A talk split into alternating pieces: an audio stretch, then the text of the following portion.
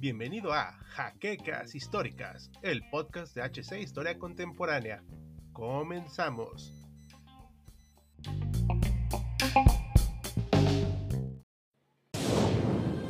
Bienvenidos a HC Historia Contemporánea, la página histórica por excelencia. Bienvenidos historiadores al debut de México, una nación, muchas historias. Los acompaña Hal, donde por primera vez hablaremos sobre temas de historia de nuestro país, ya que la mayoría de editores somos mexicanos, y qué mejor manera que empezar esta sección que hablando de uno de los temas más convulsos del siglo XX mexicano. Así es, hablamos del maximato, pero antes de entrar de lleno, les recordamos que si les gusta nuestro contenido y quieren apoyarnos, no olviden visitar nuestro Patreon, donde encontrarán distintas recompensas, así como dejar su like, suscribirse al canal, dejar un comentario luego de terminar de ver este video, pero sobre todo, compartir este material que nos ayuda a seguir creciendo. Y sin mayor dilación, comencemos. La Guerra Cristera concluyó oficialmente el 21 de junio de 1929 durante la presidencia interina de Emilio Portes Gil, gracias a los acuerdos logrados entre el clero y el gobierno, conocidos como los arreglos, que dieron lugar a la reapertura de las iglesias en todo el país. Para fines prácticos, se prolongó hasta 1931 e incluso 1932. Dicha confrontación tuvo costos enormes en vidas humanas, en cuestiones económicas, sociales y políticas. A la par de este evento, el presidente Calles dejó el gobierno el 30 de noviembre de 1928 tras las elecciones más trágicas de nuestra historia. Los tres candidatos a ocupar la presidencia entre 1928 y 1934, porque ya se había establecido el plan sexenal, fueron asesinados. Sobre todo, nos interesa el primero de julio de 1928, el día de las votaciones, donde el único contendiente fue Obregón, quien se llevó la elección con el 100% de los votos, pero ya como presidente electo fue asesinado el 17 de julio de ese mismo año. Tras este evento, empezaron grandes cambios para México. Con el asesinato de Obregón, Calles maniobró rápidamente para desactivar varias conspiraciones que se cocinaban. Una de sus medidas más atinadas fue nombrar secretario de Gobernación a Emilio Portes Gil y lograr que el Congreso lo nombrara presidente interino, con el mandato principal de convocar a nuevas elecciones.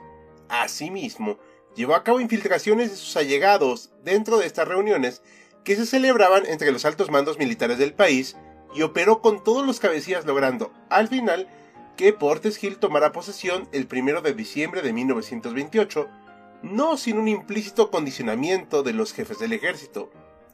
Las elecciones extraordinarias se programaron para el 17 de noviembre pero de 1929, dejando que Portes Gil operara junto con Calles, al que en breve se le conoció como el jefe máximo para designar un candidato conveniente. No todos los militares quedaron convencidos e irremediablemente el 3 de marzo de 1929 los generales Jesús Aguirre, Francisco R. Manso, entre otros, se levantaron en armas, bajo el liderazgo de José Gonzalo Escobar, en los estados de Sonora, Chihuahua, Coahuila, Durango, Nuevo León y Veracruz, en contra del gobierno de Portes Gil, bajo el llamado Plan de Hermosillo. Dicho plan desconocía al gobierno y fue firmado por 36 personas, entre ellas múltiples diputados federales y diputados locales de Sonora.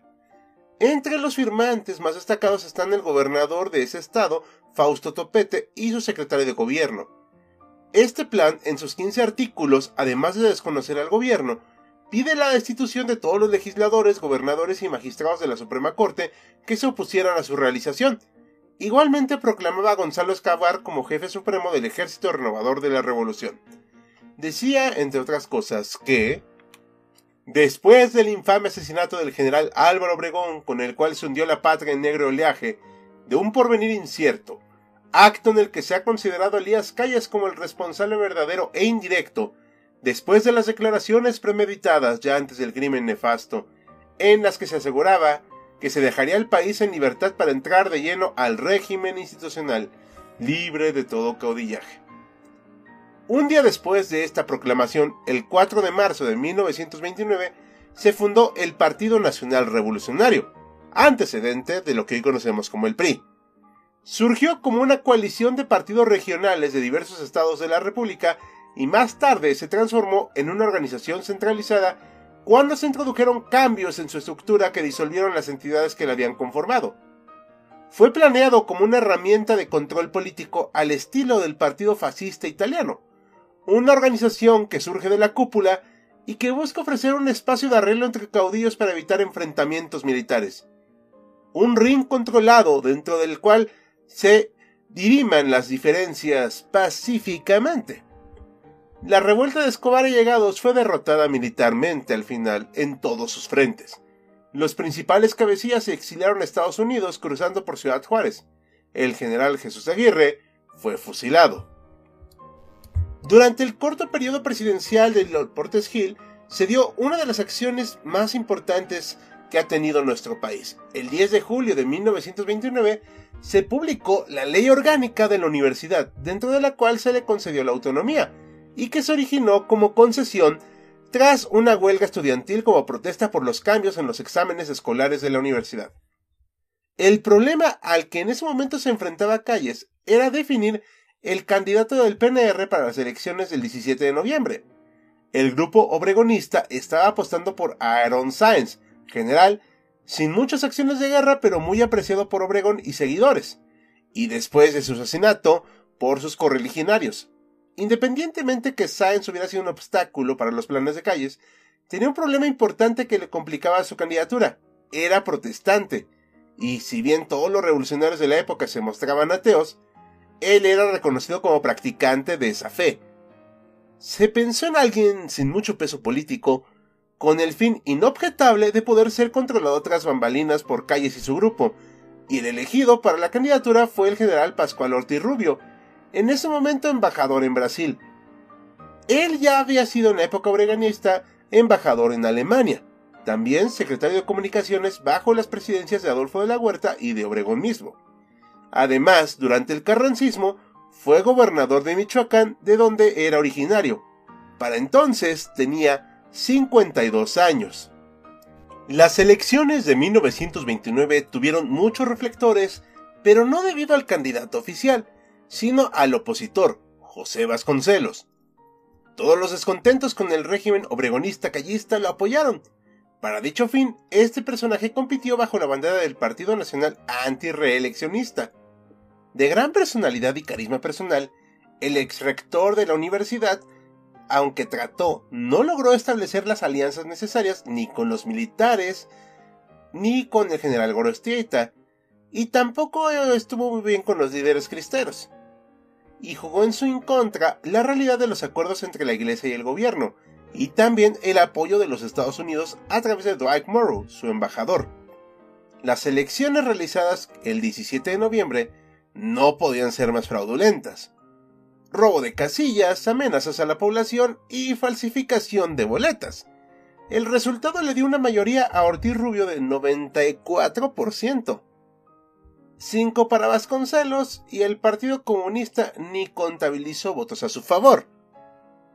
La realidad es que bajo las circunstancias de aquel momento, Vasconcelos no tenía posibilidad alguna. Amenazó con levantarse en armas, pero ¿con qué apoyo? Así que su movimiento se apagó y él se fue nuevamente al exilio. En Chapultepec vive el presidente, pero el que manda vive enfrente. Esta broma popular que se materializó en sucesivos cartones que se pegaban a la entrada del castillo de Chapultepec, hasta ese momento morada de los presidentes de la República, define el corto periodo del pobre michoacano Ortiz Rubio. El 5 de febrero de 1930 tomó posesión, y Ortiz Rubio gobernó, entre comillas, bajo las órdenes de Calles y de Portes Gil, realmente son pocas las acciones que vale la pena mencionar. Además de todo, tuvo la mala suerte que precisamente el día de su toma de posesión, al subir a su automóvil rumbo a la recepción oficial, Daniel Juárez González le disparó errando el tiro, pero hiriéndole en la boca. Y esto obligó a que durante dos meses estuviera fuera de circulación y gobernaron los ya mencionados Calles y Portes Gil. La herida le provocó gran dificultad en el habla y una pésima imagen pública. Su presidencia fue insostenible y renunció el 2 de septiembre, pero de 1932. El Congreso, o sea, se calles, nombró otro presidente sustituto para que terminara el sexenio. En esta ocasión recayó la elección en el general Abelardo Rodríguez Sonorense y por supuesto cercano a Calles. Bajo su muy corta administración, del 12 de septiembre del 32 al 30 de noviembre pero de 1934, se realizaron dos acciones importantes. La creación de la empresa paraestatal Petróleos de México y el 10 de octubre de 1934 la modificación del artículo tercero constitucional implantando la educación socialista. Estas acciones nos hablan del proyecto que en estos sentidos se realizaron en el sexenio de Lázaro Cárdenas, lo que nos hace pensar en una alianza de este personaje con Rodríguez, o bien de un programa de gobierno que existió desde la presidencia de Calles. Es importante agregar que bajo su gobierno se modificó la constitución para prohibir de manera explícita cualquier tipo de reelección. La elección de 1934 trajo dos perfiles para la candidatura del Partido Nacional Revolucionario. La primera, Manuel Treviño, un hombre de pocas acciones de armas, pero un operador político de calles muy eficaz y presidente del PNR.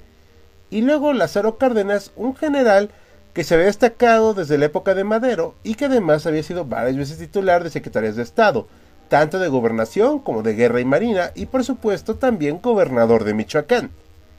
El peso político de Cárdenas era muy superior, así que la apuesta por este contaba con la mayoría de la camarilla oficial. Sin embargo, Calles tenía la última decisión, y tal vez porque le preocupaba el liderazgo que ya tenía su pupilo, el chamaco, como lo llamaba, retuvo su visto bueno hasta el último momento, pensando que figuras de importancia como los generales Joaquín Amaro, Juan Andreu Almazán y Saturnino Cedillo estaban en contra de Manuel Pérez Treviño. Al final, le dio el espaldarazo al michoacano, no sin antes plantarle piedras en el camino, como fue que el hecho del PNR, antes de proclamarlo candidato, le condicionó su apoyo a un programa de acción que debía de cumplir.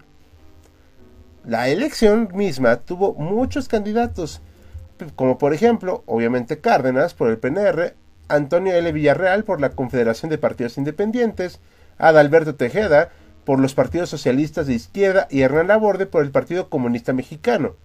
Por supuesto, Cárdenas tuvo el 90% de la votación o más. El primero de diciembre de 1934, Cárdenas tomó posesión como presidente de México.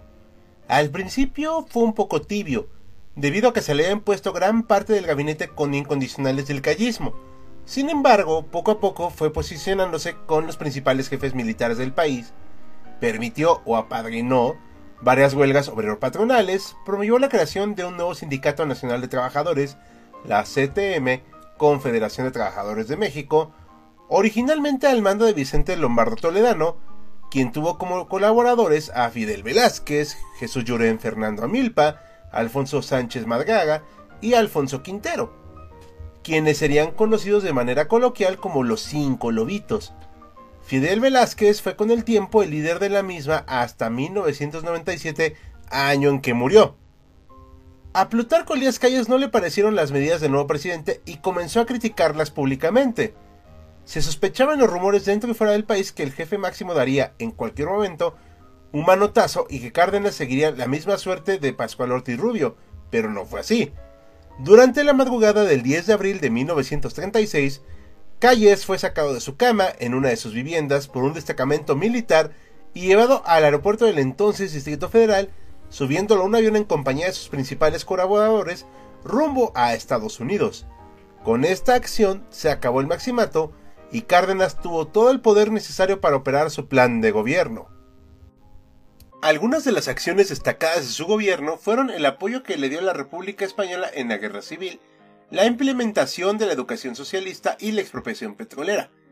Aunque estuvo una gran popularidad, también tuvo una gran oposición y rechazo, como por ejemplo el alzamiento de su antiguo aliado, el general Saturnino Cedillo, la fundación del Partido Acción Nacional y la oposición interna de parte de los generales Joaquín Amaro y Juan Andreu Almazán, se habló mucho de su reelección, pero ante la presión en contra de su comunismo, optó por nombrar como candidato del partido oficial, ahora con el nombre de Partido de la Revolución Mexicana, a su incondicional Manuel Ávila Camacho, general que se sabía era ideológicamente contrario al socialismo.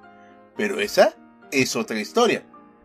Esperamos les haya gustado este video de la sección México, una nación, muchas historias.